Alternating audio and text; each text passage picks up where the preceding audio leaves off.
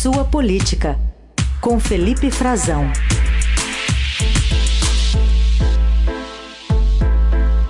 Oi, Frazão, bem-vindo, bom dia. Oi, Carol, bom dia para você, bom dia aos ouvintes, bom dia, Heisen. Bom dia.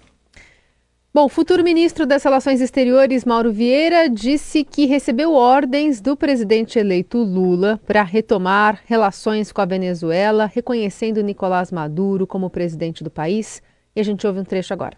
Com relação à Venezuela, o presidente também me instruiu que restabelecêssemos as relações com a Venezuela, o que faremos a partir do dia 1 enviando, num primeiro momento, um encarregado de negócios para retomar prédios que nós temos lá, residências, chancelaria, e reabrir a embaixada. E, posteriormente, vamos indicar um embaixador também junto ao governo venezuelano. Embaixada é junto ao governo que está. O governo é o governo que foi eleito, que está lá. É o governo do presidente Maduro. Assunto que entra a reboque daquela discussão de Maduro vir ou não até para a posse do presidente em 1 de janeiro, né? Sim, as coisas estão interligadas, né, Carol? Faz parte dessa retomada muito pragmática de relações com a Venezuela, que entra num cenário de reabilitação internacional do Maduro, que passa também pela mudança de ventos políticos na América Latina, na América do Sul, a reabertura da fronteira com a Colômbia, desde a eleição do governo Gustavo Petro, governo de esquerda em Bogotá, passa também pela essa a, a, aliança né, que ele tem de longa data com o PT, com o Lula, e pela, pelo interesse também dos Estados Unidos, Carol e Heissen, que se demonstrou mais pragmático com o governo Joe Biden, com o governo democrata, depois da guerra da Ucrânia. A questão da Venezuela era uma questão longa, né, não era uma questão necessariamente política em relação a Washington, a posição de Washington, dos Estados Unidos, mas é, sim mudou de cenário por causa do potencial de produção de petróleo, de barris de petróleo da Venezuela e da escassez mundial depois da guerra da Ucrânia, que vai completar um ano em, janeiro, em fevereiro do ano que vem. Então, há uma, uma mudança de ares internacional e isso vai dar fim à linha, à relação do governo brasileiro com o Juan Guaidó, que foi reconhecido durante uh, alguns anos como o, supostamente um presidente de direito na Venezuela, embora nunca tenha sido presidente de fato, e que agora o governo Maduro, como disse o chanceler Mauro Vieira, é o governo que está lá. Acabou essa questão de dublê de presidente que fazia o Juan Guaidó esse papel está se encerrando, inclusive a representação dele aqui no Brasil está saindo do, a embaixadora Belandria, Maria Tereza Belandria, já comunicou, já disse que está agora no, nas próximas semanas né, saindo do Brasil, encerrando o seu trabalho. O Brasil vai reabrir, como disse o Mauro Vieira, a embaixada em Caracas e os, o consulado, né, o consulado geral e os, os vice-consulados que tem na Venezuela.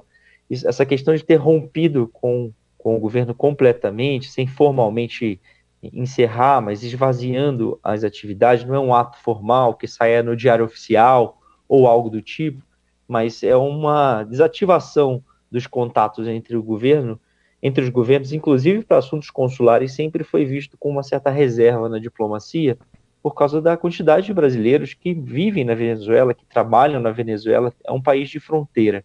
Então, isso está mudando, era, um, era já esperado. Maduro, depois da vitória do Lula, eles concordaram, eles já tinham concordado nessa retomada de, de relação bilateral, conversaram por telefone, e passa, Carol, por essa dificuldade, um impedimento que já ficou claro que Maduro não virá para posse, né, não há uma solução até agora encontrada pelo governo de transição, tentaram de tudo, tentaram até uma operação é, de guerrilha diplomática clandestina, foram ao, ao, primeiro ao Ministério das Relações Exteriores, os representantes do gabinete de transição pediram a derrubada de uma portaria do Ministério das Relações Exteriores e do Ministério da Justiça, que impede a entrada de altos funcionários da administração chavista no Brasil por violações de direitos humanos e, e escutaram que não poderiam, o governo não faria isso, que deveria ter sido feito uma, um pedido ao Palácio do Planalto. E aí pediram para o Alckmin, vice-presidente presidente eleito, o ex-governador de São Paulo, que é quem tem mais trânsito com o Bolsonaro, com o Ciro Nogueira, com o Palácio do Planalto, né, para que ele fizesse um gesto. O Alckmin acabou telefonando, pedindo, e eu vi também que isso não, não ocorreria. Eu conversei com o Eduardo Bolsonaro, com o almirante Flávio Rocha, todos indicaram figuras que influenciam na política externa do governo Bolsonaro, todos me diziam que não haveria, não saberiam dizer se o presidente Bolsonaro teria tanta boa vontade, achavam que não, porque disse, me disse o almirante Flávio Rocha que não tiveram com o próprio Bolsonaro também. Ninguém teve boa vontade com ele, então não haveria boa vontade política de uhum. derrubar essa portaria. Portanto, não dá para o Maduro estar tá aqui com várias preocupações de segurança. Ele vive denunciando tentativas de assassinato, né, Raíssen? A gente já uhum. viu. E, e, ele não virá por, por esse impedimento. Então, estudou-se até enviar uma. Lula escreveu uma carta, mas estudou-se enviar um convite formalmente. Já foi feito, mais do que feito publicamente, eles se falaram, inclusive por telefone após a vitória eleitoral, mas até enviar uma, um convite formalmente em nome do Estado brasileiro por vias extraoficiais, por um, um deputado, um parlamentar que fosse até Caracas ou algum é, do, do chavismo que viesse a Brasília receber essa carta. Ainda tem funcionários do chavismo aqui, é, diplomáticos em Brasília, é, que estão trabalhando por, com habeas corpus, porque o governo Bolsonaro, o governo Bolsonaro pediu para deportá-los. Né, e eles tiveram decisão do Supremo para manter, para ficar aqui no Brasil. E, e, e, essa situação toda é quase uma operação clandestina. Uhum. Pedir, pedirão um país amigo para levar a carta ao Maduro, o convite formal, mas essa não é a questão. A questão é que ele não consegue entrar e é um governo pesado, né? Não deixa de ser um problema, um, um problema diplomático, uma questão sensível para todos, uhum. porque o Maduro, a gente sabe, o governo dele é acusado de uma série de violações de direitos humanos, inclusive por relatórios das Nações Unidas. Sim, sim. O, o Frazão, nesse mesmo pronunciamento, o futuro ministro das Relações Exteriores, o ministro, o embaixador Mauro, Mauro Vieira, anunciou o nome de Maria Laura da Rocha para a Secretaria-Geral do Itamaraty. É o, é o cargo número dois na linha de comando lá do Ministério e primeira vez, hoje ainda é notícia isso, né? Gente tem que falar, primeira vez que uma mulher ocupa, ocupa um cargo dessa importância, o número dois lá no Itamaraty, né, Frazão? Exatamente. Inclusive, acabei de receber uma, uma nota de, de apoio, de, de valorização da Associação dos Diplomatas Brasileiros, que é presidida já há algum tempo por uma mulher, pela embaixadora Maria Celina Azevedo. Uh, ela dizia, né, saudando essa primeira indicação de uma mulher, esperando que isso seja um sinal de novos tempos, de diversidade. A embaixadora Maria Laura da Rocha, ela é, foi muito ligada ao Celso Amorim, elas trabalharam juntos. O próprio Mauro Vieira disse ontem que é uma amiga pessoal dele, além de tudo.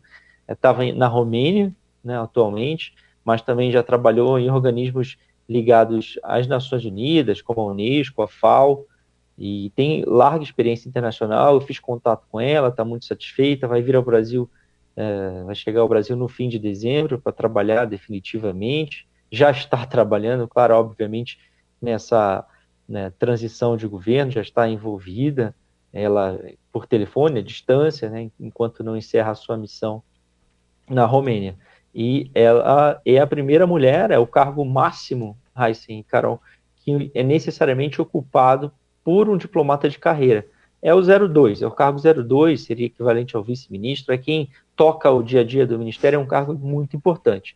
E ficou com uma mulher num aceno, claro, uma composição que o Lula já tinha indicado que faria, por causa dessa uh, dinâmica que nós estamos vendo, uma mudança na diplomacia internacional, aqui mesmo no Brasil, tem as últimas levas de troca de embaixadores, as embaixadas, as principais embaixadas, elas estão sendo ocupadas por mulheres. Tem, tem vindo mulheres para o Brasil para representar no Reino Unido, na França, uh, na Espanha, pela primeira vez nesses três países, uma mulher à frente da, da embaixada que, eu, que trabalha aqui no Brasil, são embaixadoras mulheres, é, países nórdicos também, Dinamarca, outros países têm mulheres, o México tem uma mulher também atualmente, e há uma demanda muito grande de representação, e elas trabalharam, as mulheres diplomáticas fizeram intensa campanha para que isso ocorresse, para que o Brasil tivesse uma diplomata na chancelaria pela primeira vez. O governo Lula perdeu uma oportunidade política de fazer isso, mas botou alguém de sua confiança que fez, sofreu pressão, sofreu com essa, ficou um certo incômodo com o Mauro Vieira, que é um retorno né, de um chanceler, mas ele vem então e coloca uma mulher no, no cargo 2, que também é a primeira vez, e tem agora a expectativa de que o Lula aproveite então em, em composição com o Mauro Vieira também faça indicativos uh, de que as, mulheres terão mais espaço, indicando-os para as embaixadas principais, os, as embaixadas mais valorizadas. Washington, mais especialmente, né? Washington, Buenos Aires, é, Pequim, uhum. é, é, olha, tem uma série de, de, embaixadas, Carol, na França, as embaixadas dos países do Conselho de Segurança da ONU, da Europa, aqui na América Latina também tem embaixadas, o próprio México é relevantíssimo, Buenos Aires não tem nem uh, que falar é bastante claro. E são os países, inclusive, que o Lula já indicou que vai visitar. Né? O Mauro Vieira disse que já está preparando a viagem dele para Buenos Aires, para a China, para Pequim e para Washington, uhum. nos Estados Unidos. Essas devem ser as três viagens iniciais do governo Lula. Frazão, queria ainda falar contigo sobre o número de presos a partir das manifestações que a gente viu em Brasília no dia da diplomação do presidente Lula, num total de zero. Tudo isso? Exatamente.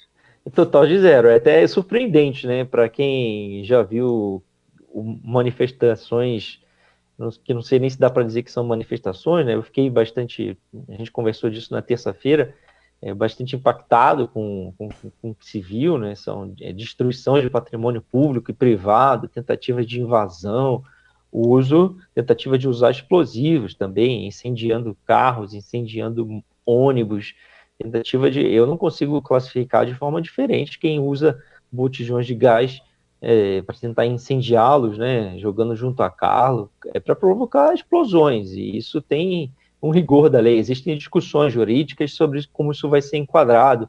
O, o próprio tom do governo eleito, do, do, futuro ministro da Justiça, Flávio Dino, já está mudando, está uma certa cobrança, porque a gente viu, né, eu vi, Carol, a parte da atuação da foi de fato mobilizado algumas tropas eh, com capacidade para atuar nesses atos, com treinamentos, batalhão de choque, batalhão de operações especiais, a cavalaria da polícia militar, mas a gente via uma circulação grande com viaturas, com motos, eh, com a cavalaria descendo a esplanada dos ministérios, mas durante muito tempo eles agiram, esse, esses criminosos que fizeram esses atos, levando terror aqui na capital federal, em Brasília, eles agiram é, com os policiais olhando, né, a, a, tentando dispersá-los. Essa foi a, a orientação uh, e o que justificou a PM, que a orientação era para dispersar os atos e não para efetivamente prender, por isso que não tem presos. E já se passa alguns dias, essa região de Brasília, ela é, é bastante monitorada por câmeras, dá para identificar, tem muitos vídeos, eu gravei vídeos é, tem, dá para identificar pessoas. Eles próprios gravaram vídeos, fizeram transmissões, bolsonaristas faz, fizeram transmissões ao vivo.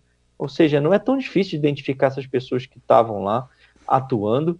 E, e, chama a atenção a ausência completa de presos e a forma que, que se optou por reagir a uhum. esses atos, né? Porque nós já vimos é, em outros episódios a, a, com a, a, despeito da atuação de dispersão de tropas de choque, de cavalaria ou de qualquer unidade da polícia militar de distúrbio civil, né, é, eles agindo também para prender.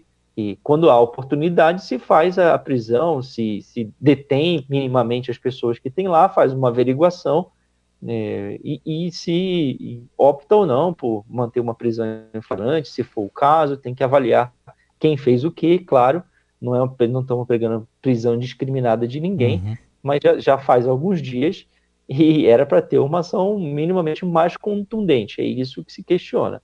Quem já testemunhou, qualquer jornalista que já cobriu uh, manifestações pelo país, que tiveram algum tipo de distúrbio civil, que tiveram atos de vandalismo, de depredação, né, sabe que a, já testemunhou também que a polícia militar pode agir diferente, é porque houve alguma ordem para que agisse dessa forma. E isso precisa ser explicado pelo governo, pelos órgãos competentes, e uh, esses atos não podem ficar impunes. Uhum. Né?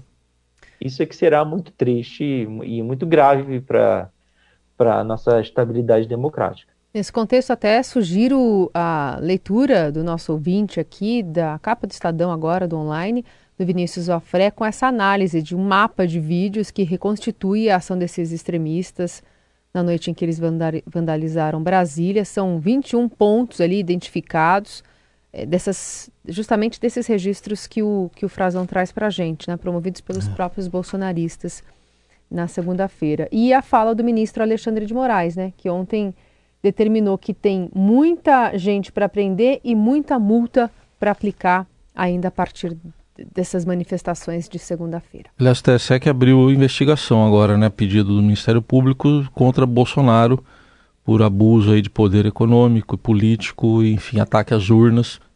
Está no contexto. E só para fechar tá. mesmo, Frazão, eu queria te dar parabéns, você, equipe do Estadão que venceu o Grande Prêmio de Jornalismo do Instituto para a Reforma das Relações entre Estado e Empresa, dessa série muito importante também é, nesse, nesse fim de governo, dos desvios do MEC, que a gente está vendo agora no grupo de transição, os buracos da educação, que começou com aquele gabinete paralelo e se desdobrou na demissão depois do ministro da Educação. Frazão, Daniel Vetterman, Breno Pires, Júlia Afonso, Vinícius Valfré e André Schalders Boa. nessa equipe, nesse Parabéns. Dream Team aí de Brasília. Parabéns. Legal que vocês eh, começaram. Uma das revelações foi propina em pneu e depois teve mais para frente até hino nacional para pneu cantaram, né? Teve isso também. é, o pneu aqui no Brasil é usado para vários fins, né? Inclusive é, a gente viu aí o pessoal queimando pneus aí esses dias aqui em Brasília para protesto, né?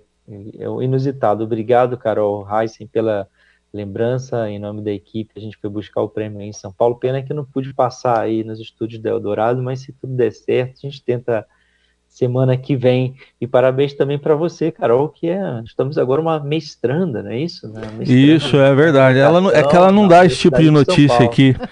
Esse tipo de notícia é. só eu que falo, mas eu me programei para falar, então agora ela foi aprovada aí, né? Mestra, é. vai ser mestranda. Você Já é, mestranda. Não é, não é fácil, uma universidade prestigiadíssima. é, é tripla jornada, é tripla mãe, me, mestranda e âncora do Jornal do Dourado. É, é um prestígio para os nossos ouvintes. Viu? Atleta, ah, a Laís falou atleta, atleta também. Aí vocês já estão, já estão Camp... abusando. É, atleta não. Atleta ciclista, não. ciclista, campista. campista Ciclista né? também, verdade. É, é legal, é legal. É. Encarna o espírito aventureiro do jornalista. Se ontem eu, disseram que o Alexandre, Alexandre de Moraes encarna a defesa da democracia, foi assim que ele foi apresentado no TCU aqui, com que foi chamado pelo ministro Bruno Dantas para compor a mesa do TCU, quebraram o protocolo na posse oficial do Bruno Dantas como ministro-presidente do TCU. Inclusive teve um climão lá, Carol Heissen, porque estavam estava o Lula, o Alckmin, o Bolsonaro não foi, tinha ministros, só que do próximos ministros do governo, toda a cúpula do judiciário, e tinha ministros do Bolsonaro, Paulo Guedes, Carlos França, o ministro Bruno Bianco, é, entre outros, que não aplaudiram nem o Lula e nem o Alexandre de Moraes quando eles foram aplaudidos por todos no auditório. Mas a, se ele encarna isso, né, no entendimento do, da cúpula do judiciário brasileiro, a Carol encarna nosso espírito aventureiro à vontade, né, nossa de também é, esparecer um pouco e praticar alguma atividade, recomendadíssimo para os nossos ouvintes. Parabéns, Muito bem, investimento na ciência, né? Também a, ajuda um pouco. Frazão, obrigada, viu, pela participação de hoje. Bom fim de semana. Tchau, tchau. Excelente quinta-feira.